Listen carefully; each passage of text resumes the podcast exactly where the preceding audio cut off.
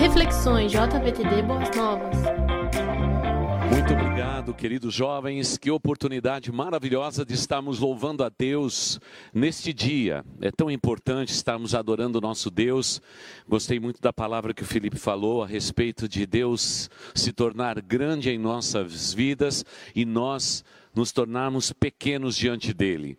No livro que estamos estudando, sem dúvida nenhuma, já começamos falando a respeito de como começar certo o estudo é, teológico do nosso livro, e por outro lado também a oportunidade tão grandiosa de falarmos sobre fé, e hoje vamos começar falando sobre Deus não de uma maneira pesada, teológica, é, de uma maneira muito, vamos dizer assim, extremamente acadêmica, mas tanto eu quanto o pastor Alex vamos lutar nesses dias para tornar a linguagem teológica extremamente fácil para o seu coração e para a sua vida, para que você possa derrubar qualquer princípio de daqueles que nós sabemos que são genuínos tabus mentais que a gente tem. Olha, é teologia, é filosofia, é sociologia, antropologia, tudo que você fala de gia, todo mundo diz: "Ah, isso eu não me interesso". Não, queridos jovens, como devemos nos nos, nos interessar por cada uma destas ciências, por cada uma destas filosofias e áreas da vida, porque elas são importantíssimas para nós. E eu estou muito feliz porque estamos estudando, este é o livro é, do nosso estudo, e é um livro muito especial. O autor é um irlandês que fez um trabalho e tem feito um trabalho muito especial no mundo. E nós temos aqui, a editora Loyola publicou é, no Brasil este livro que você pode adquirir, tá bom? Ah, vá às redes sociais, adquire o seu e aproveite esse tempo para que você possa se aprofundar no estudo da palavra do, do Senhor nosso Deus. O que falar a respeito do nosso Deus? A realidade de Deus está no centro da teologia cristã. Deus é o centro de todas as coisas.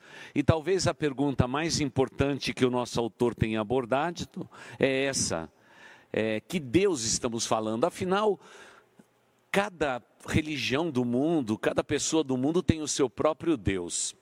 E, e o que eu acho mais interessante é, é perceber que quando olhamos examinando todos os deuses atuais das religiões vivas do mundo, o que nós percebemos é que só existe um Deus inconfundível que deixou o seu lugar e veio para esta terra para se tornar o nosso Salvador. O seu nome é Jesus Cristo, o Filho do Deus vivo. Enquanto todas as religiões do mundo, o homem busca Deus, no cristianismo, Deus veio em busca do homem para resgatá-lo. É desse Deus que nós estamos falando. Naturalmente, todo homem tem dentro de si algo de Deus, porque fomos criados por Ele. E como aprendemos, não podemos discutir a respeito de Deus, porque o nosso Deus existia antes de tudo existir, como bem aprendemos. Naturalmente, estamos falando desse Deus que deixou as suas marcas dentro de nós. Podemos ir aos povos mais remotos do mundo mesmo que eles não tenham tido nenhum contato com a civilização, o que vamos encontrar ali? O homem buscando a Deus.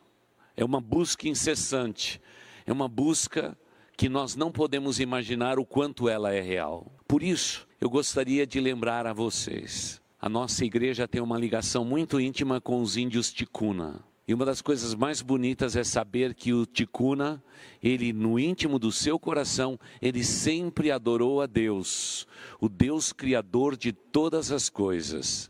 Mas ao longo da caminhada deles, o que aconteceu é o que normalmente acontece com pessoas pequenininhas, como eu e você. Você consegue se sentir pequenininho diante de um Deus tão grande e maravilhoso? Era assim que eles se sentiam. Então eles passaram a adorar objetos da natureza, tentando é, saciar aquele desejo íntimo do coração deles de adorar o Deus vivo e verdadeiro. Até que alguém chegou bem perto deles e pôde dizer: Olha, deixa eu apresentar o Deus que é criador de todas as coisas. E hoje o Ticuna sabe que o Deus que é criador de todas as coisas, que por séculos as suas gerações buscaram, o seu nome é o grande Deus Yahvé, o Deus do povo de Israel, o Deus que mandou Jesus Cristo para ser o nosso Salvador. É a respeito desse Deus. Sim, Israel sempre usou a mesma expressão: o Senhor de Israel, o Deus de Israel o Deus invisível do povo de Israel, porque todos os povos antigos tinham seus deuses, todos os seus deuses eles eram materializados em esculturas, em obras de esculturas, semelhante a homens, animais, répteis e, acima de tudo, símbolos como o sol, a lua, as estrelas, os rios, a natureza. Mas quando o povo de Israel se aproximou e conheceu bem de perto esse Deus tão grandioso, como você um dia também, querido jovem, conheceu, você sabe o nome dele, o nome dele, o nosso Deus, essa expressão que muitas vezes pode parecer algo é, tão vago, mas ao mesmo tempo tão profundo, porque a tua alma, ela sabe que por detrás das cortinas da história da humanidade existe um Deus, um único Deus vivo e verdadeiro. Óbvio que as nações do mundo ficavam assombradas em saber que o povo de Israel adorava um Deus invisível, um Deus que os olhos humanos não podiam ver. Mas foi desta maneira em que, diante de todos os deuses da terra, deuses palpáveis, deuses públicos, Deus se manifestou como Deus invisível, o Deus que falava ao coração, o Deus que falava à mente, o Deus que aparecia no deserto falando àqueles que ele amava. Esse Deus que é extremamente pessoal, o Deus do coração do homem, é o único Deus vivo e verdadeiro. Portanto, queridos jovens, quer no Antigo Testamento quanto no Novo Testamento, fica muito claro esse Deus amoroso que temos. Esse Deus amoroso é evidente, porque ele se manifesta de uma maneira extremamente fácil de ser entendida. Em alguns termos, ele se manifesta como Senhor, em outras vezes, como Deus amoroso, que é Pai, Pai de uma geração, pai de uma nação, ocupando um lugar em que todos nós seres humanos sabemos o que isto significa, a ideia da paternidade.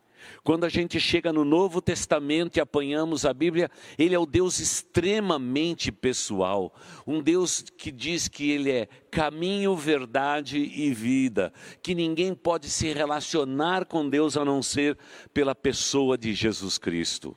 Quando vemos esse Deus pessoal se manifestando, os nossos corações começam a entender que o único modo que temos para adorar este Deus pessoal é de uma maneira pessoal e intransferível. Se, querer, se quisermos adorar esse Deus aqui na mente, provavelmente não entenderemos esse Deus.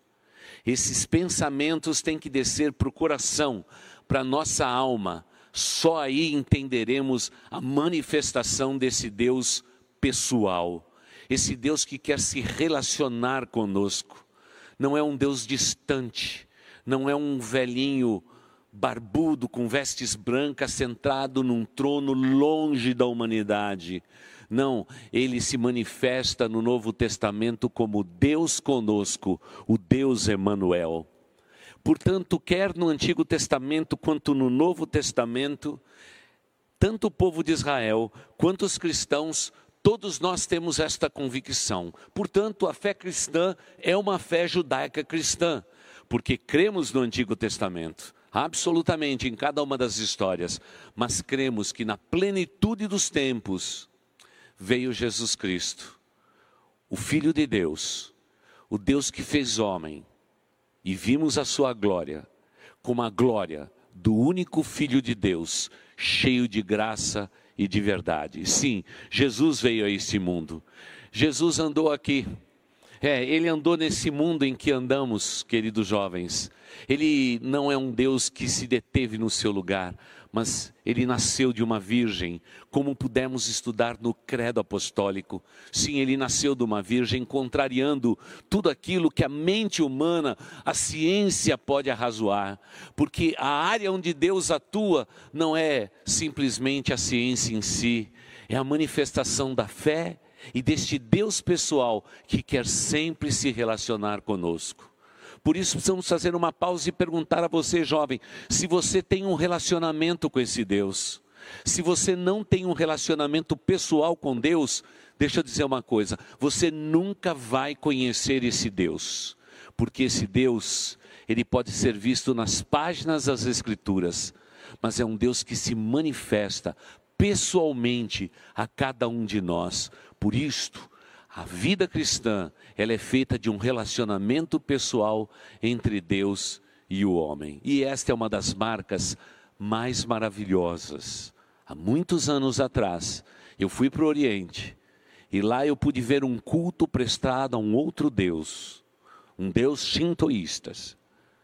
E aqueles homens chegavam à distância, pegavam seus pedidos de oração, colocava dentro de uma bolota de barro e lançava aos pés do seu Deus. Ficava numa distância de mais ou menos 10 metros. E se aquela bolota de barro colasse nos pés, no sopé daquele, daquele ídolo que estava lá, as suas orações eram atendidas. Caso simplesmente batesse naquela pedra lisa e caísse no chão, seus pedidos não seriam atendidos. Ele teria que voltar dali 70 dias para fazer novamente aquele pedido. Muitos desses homens pegavam adagas e furavam seus peitos e marcavam como chefe de família o seu, o seu próprio corpo porque não foi atendido. Dava para se ver o sangue por todo lugar. O nosso Deus não é assim.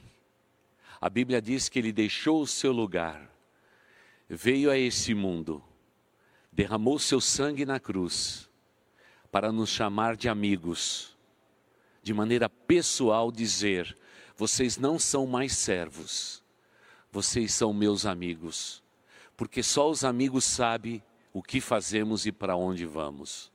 É nesse nível de proximidade é que nós entendemos que a manifestação do nome de Deus é um Deus pessoal, um Deus maravilhoso. Sim, o Deus de Abraão, Isaac, Jacó, Moisés, os profetas, mas o nome do seu Deus, e você pode colocar o seu nome nesta lista, porque Ele é o seu Deus Todo-Poderoso. Se não bastasse tudo isso, quando a gente junta o Antigo Testamento e o Novo Testamento, fica muito claro entendermos que tudo aponta para uma pessoa, a pessoa de Jesus Cristo. É muito fácil entender isto. Desde quando o homem pecou lá no paraíso, Deus disse: haverá solução para o pecado.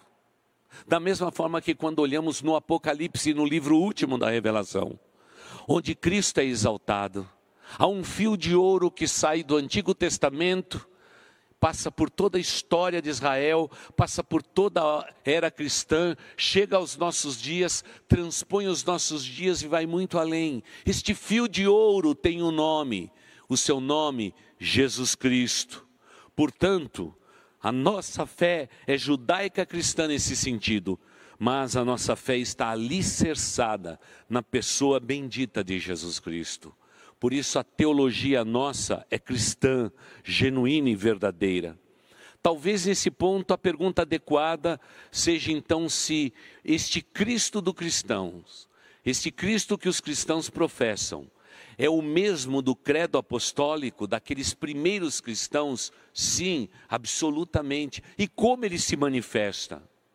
Ele se manifesta acima de tudo como Pai. Você se lembra quando pudermos juntos estudar com o pastor Alex o credo apostólico? Creio em Deus Pai. Essa palavra derruba todos os argumentos teológicos de deuses e deuses, porque todos eles são impessoais. Mas o nosso Deus fez questão de ser um Deus pessoal. Ele é o meu Pai celestial. Ele é o seu Pai celestial. E isto não pode mudar. Quando pensamos nisso, descobrimos o quanto que este Pai amoroso é importante. Jesus Cristo, quando indagado pelos seus discípulos a respeito de uma oração e como eles deveriam orar, ele começa falando sobre o Pai Nosso. Sim, é deste Deus que nós estamos falando, porque a linguagem teológica do povo judeu, do povo cristão, é cheio de analogias. E uma das coisas mais impressionantes na revelação de Deus para ele se tornar didático ao ser humano, não ser um Deus difícil, inatingível, para se tornar extremamente pessoal, Deus se declara Pai de toda a humanidade. Olha, quando lemos uma expressão como essa, o nosso coração se desmancha. Eu sei que talvez possamos discutir a respeito da figura paterna na face da terra, mas existe algo que não poderemos discutir jamais: é a figura do nosso Deus como Pai. Mas ele também se intitula, nas Escrituras, nas analogias, como o pastor que cuida das suas ovelhas. Dezenas de textos do Antigo Testamento nos fala que ele é o pastor que conduz as suas ovelhas. Então, se Ele é o pastor, o bom pastor, e nós somos suas ovelhas, de novo fica autenticado, não um Deus impessoal, um Deus distante, um Deus que está longe da humanidade, mas o nosso Deus, mais uma vez, é o Deus próximo, é o Deus do rebanho, que desenvolve um relacionamento pessoal com o seu, com o seu rebanho. Tanto é que no Novo Testamento Jesus vai dizer que as ovelhas ouvem a voz do pastor e obedecem a sua voz, porque ele é um Deus pessoal. Ele não é um Deus impessoal. É por isso que o autor do nosso livro, ao invés de discutir aqueles teoremas tão pesados a respeito de Deus, ele vai na contramão de tudo isso, falando a respeito de um Deus pessoal. E é simplesmente estonteante reafirmar que, sem dúvida nenhuma, o nosso Senhor Jesus Cristo é o bom pastor. E segundo lemos no Novo Testamento, ele dá a sua vida pelas suas ovelhas. É isso que ele faz por nós. Ele dá a sua vida pelas suas ovelhas. Então, temos a figura de pai. Temos a figura também de pastor. Claro que poderíamos dizer tantas outras figuras nestas analogias. Mas vamos ficar considerando simplesmente novamente ovelhas, ovelhas de um rebanho. Então, vamos nos colocar no lugar de uma ovelha. Uma ovelha indefesa. É o bichinho mais ingênuo que existe na face da terra, não tem outro. Ele precisa ser conduzido e alimentado, senão morre. Se o pastor não indicar para ele qual que é o pasto mais relevante para ele e levá-los à água, eles vão se definhando, eles vão morrendo. Portanto, diferente de outros animais que saem para caçar, o leão, o leopardo, o urso, até mesmo os animais menores como os macacos, eles se viram. Ovelha, não. Sabe por quê? Numa figura muito linda, Deus cria dependência. E Ele quer ser o provedor da tua vida, para que você possa ser a ovelha do seu rebanho. De novo, um Deus pessoal. Eu fico imaginando por que Deus usa esta linguagem de pastor e ovelha. Não, não, não tinha uma figura mais perfeita do que esta. Porque logo pela manhã, quando o pastor tira suas ovelhas do aprisco e leva o seu rebanho para andar até as águas tranquilas para que elas possam saciar a sua sede, para colocar naquele reservatório pequeno que a ovelha tem. Ela não tem um reservatório grande como o camelo. é pequenininho, precisa ser reabastecido sempre. O tanto de grama e de alimento que uma ovelha come só dá, infelizmente, para poucas horas. Passado algum tempo, o bom pastor tem que pegar de novo o seu rebanho e mostrar os pastos verdejantes, as águas tranquilas. E enquanto faz isto, cria-se no coração e na alma das pequenas ovelhas não só uma dependência, mas um afeto a respeito do pastor. Esta é a linguagem, esta é a maneira de nós entendermos esse Deus que é Pai e esse é Deus que é um Pai pastor. Por isso, quando lemos esta expressão, o nosso coração sabe do que estamos falando. Estamos falando de algo muito pessoal, intransferível, algo que pertence a nós, o povo de Deus. E eu agradeço a Deus porque um dia eu era como uma ovelha desgarrada, andava longe do bom pastor. Eu não tinha consciência de quem ele era. Eu vivia simplesmente por viver. Tinha uma religião? Tinha. Adoravam Deus? Adoravam Deus. Pode ter certeza. Eu sou de uma boa família italiana. Logo foram ensinando um Deus para cada dia da semana para cada dia do, do ano. Nós tínhamos a nossa devoção, éramos pessoas religiosas. No entanto, havia um vazio no meu coração e na minha alma que não podia ser suprido por uma imagem, por uma religião. O vazio continuava lá, teimosamente continuava lá, até o dia que eu conheci o bom pastor, o Deus pessoal, o Deus de Israel, o Deus que se revelou no Novo Testamento como o Cristo, o Salvador do mundo, o Cristo de Deus. E aí, a minha vida mudou por completo.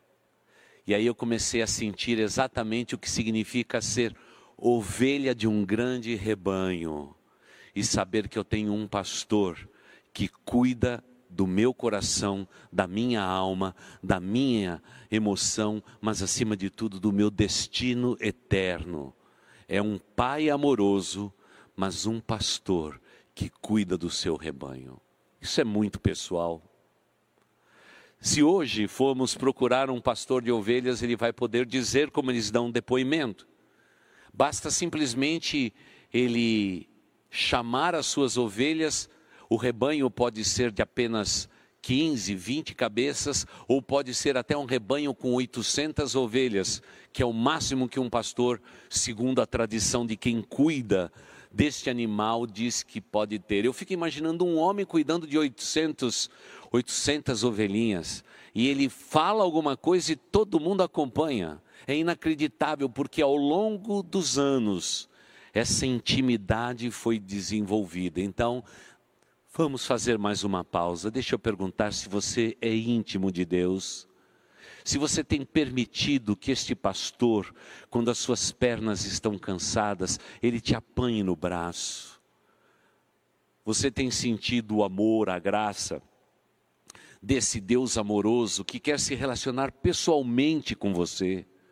Ele não quer ser o Deus impessoal, mas o Deus pessoal da tua vida e da tua existência. Você tem sentido isso na sua vida? Ou talvez você diga, pastor, simplesmente o Deus a quem eu sirvo é o Deus dos domingos.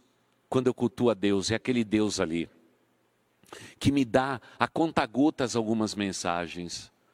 Não, querido jovem, o apelo que a nossa juventude quer fazer a você é muito singelo é que você deixe de andar superficialmente no seu relacionamento com Deus e como uma ovelha que tem um bom pai, e esse pai, numa analogia, também é pastor, ele quer ter um relacionamento pessoal contigo.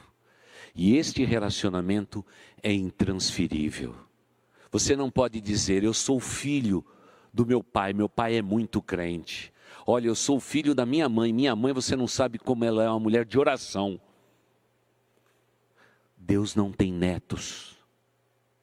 Deus só tem filhos. E com estes filhos ele quer ter um relacionamento pessoal, intransferível, duradouro. Por favor, jovem, me permita fazer um apelo. Eu sei que estamos estudando fatos teológicos, mas a teologia de nada serve se você não tiver um relacionamento pessoal com este Deus, porque esse Deus se revelou de maneira pessoal. O Deus das vozes fortes das montanhas, o Deus que abre o mar, o Deus que escreve nas tábuas da lei, mas Ele é o Deus do meu coração, Ele é o Deus do seu coração.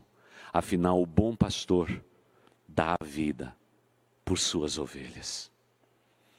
Ah, queridos jovens, se nós pudéssemos entender as analogias bíblicas e pudéssemos perceber que tudo isto são atributos que são dados ao nosso Deus, mas que o nosso Deus não se importa de estar no seu santo lugar.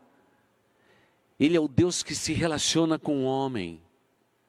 Porque desde que o homem pecou lá no paraíso, Deus está consertando esta história a história, sem dúvida nenhuma, de um Deus em cujos atributos e manifestação quer ter um relacionamento pessoal com cada um de nós. Sim, a história de reis, imperadores, são todas elas muito comuns. Mas surge uma história inacreditável, em que o imperador pagão foi perguntar a um rabino, o rabi judeu Josué ben Ananias, perguntando a ele a respeito de como ele podia provar a respeito de Deus, por exemplo. E naquela história que vocês podem ler no livro, aquele rabino disse: Eu não posso mostrar a Deus para você, mas imperador, me permita sair ali fora da minha tenda. E eles saíram fora da tenda, e o sol estava a pino, meio-dia, bem no topo, e ele disse: Imperador, por favor, contemple com seus olhos humanos o sol. E o imperador tentou olhar para o sol e disse: É impossível, eu não consigo ver o sol. E o rabino disse: Assim é o nosso Deus. Nós podemos sentir que Ele existe, mas nós não podemos contemplá-lo porque a sua presença santa, ela é invisível, mas você pode sentir na sua face o calor da sua presença.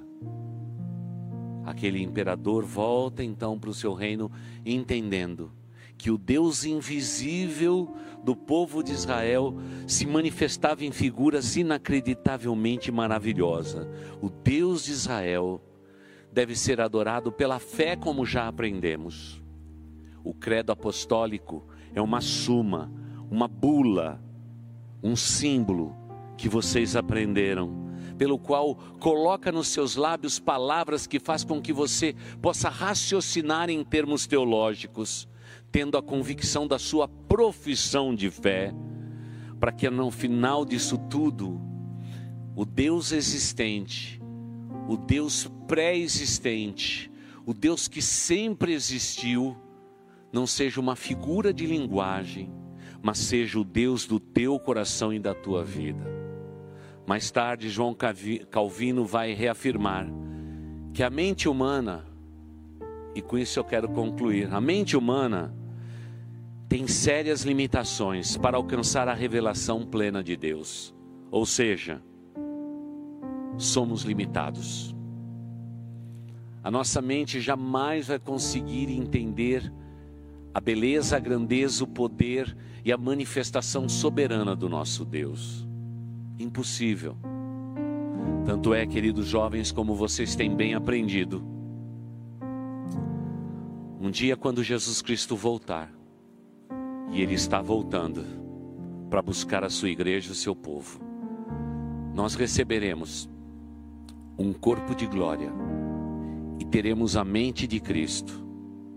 Só ali é que todas as perguntas estarão respondidas, porque eu preciso ter a mente de Cristo para entender a grandeza do nosso Deus.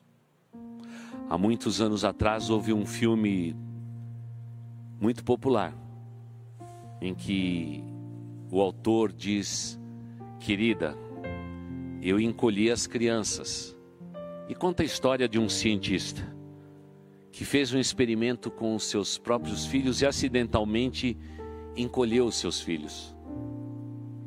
Eu me lembro de andar pelos Estados Unidos, naquele tempo em descanso com a minha família, naquele mesmo período, eu passei na frente de uma igreja e lá estava uma placa convidando as pessoas para assistir o culto, e o tema do culto seria: Querida, eu encolhi o nosso Deus. Querido jovem, me permita concluir dizendo que, às vezes, muitos de vocês, ao invés de tornar Deus grande, que Ele cresça e que nós possamos diminuir, vocês, na verdade, vocês têm diminuído, encolhido no teu coração esse Deus que é todo poderoso. Eu fico imaginando como aquela igreja foi edificada, estudando aquele tema. Querida, eu encolhi o nosso Deus. E muitas vezes na minha vida e na sua vida, nós temos uma, uma tendência racional de olhando para a ciência dizer: eu vou deixar de crer em Deus por este, por este, por este motivo. E aí erramos o alvo da nossa vida e da nossa existência. Porque a ciência existe para tornar o nosso Deus ainda maior. Todo esforço humano existe para provar que o nosso Deus existe e que a humanidade está tentando dizer que ele não existe. Querido jovem, eu agradeço a Deus porque você está num bom lugar, ouvindo uma boa e sincera mensagem, e rogo ao Deus eterno que você, querido jovem, seja um jovem que tenha um bom pai celestial, mas que você descubra nesta semana o bom pastor que cuida das suas ovelhas. Relacionamento pessoal. Só assim você vai entender quem é o nosso Deus. Que Deus o abençoe grandemente.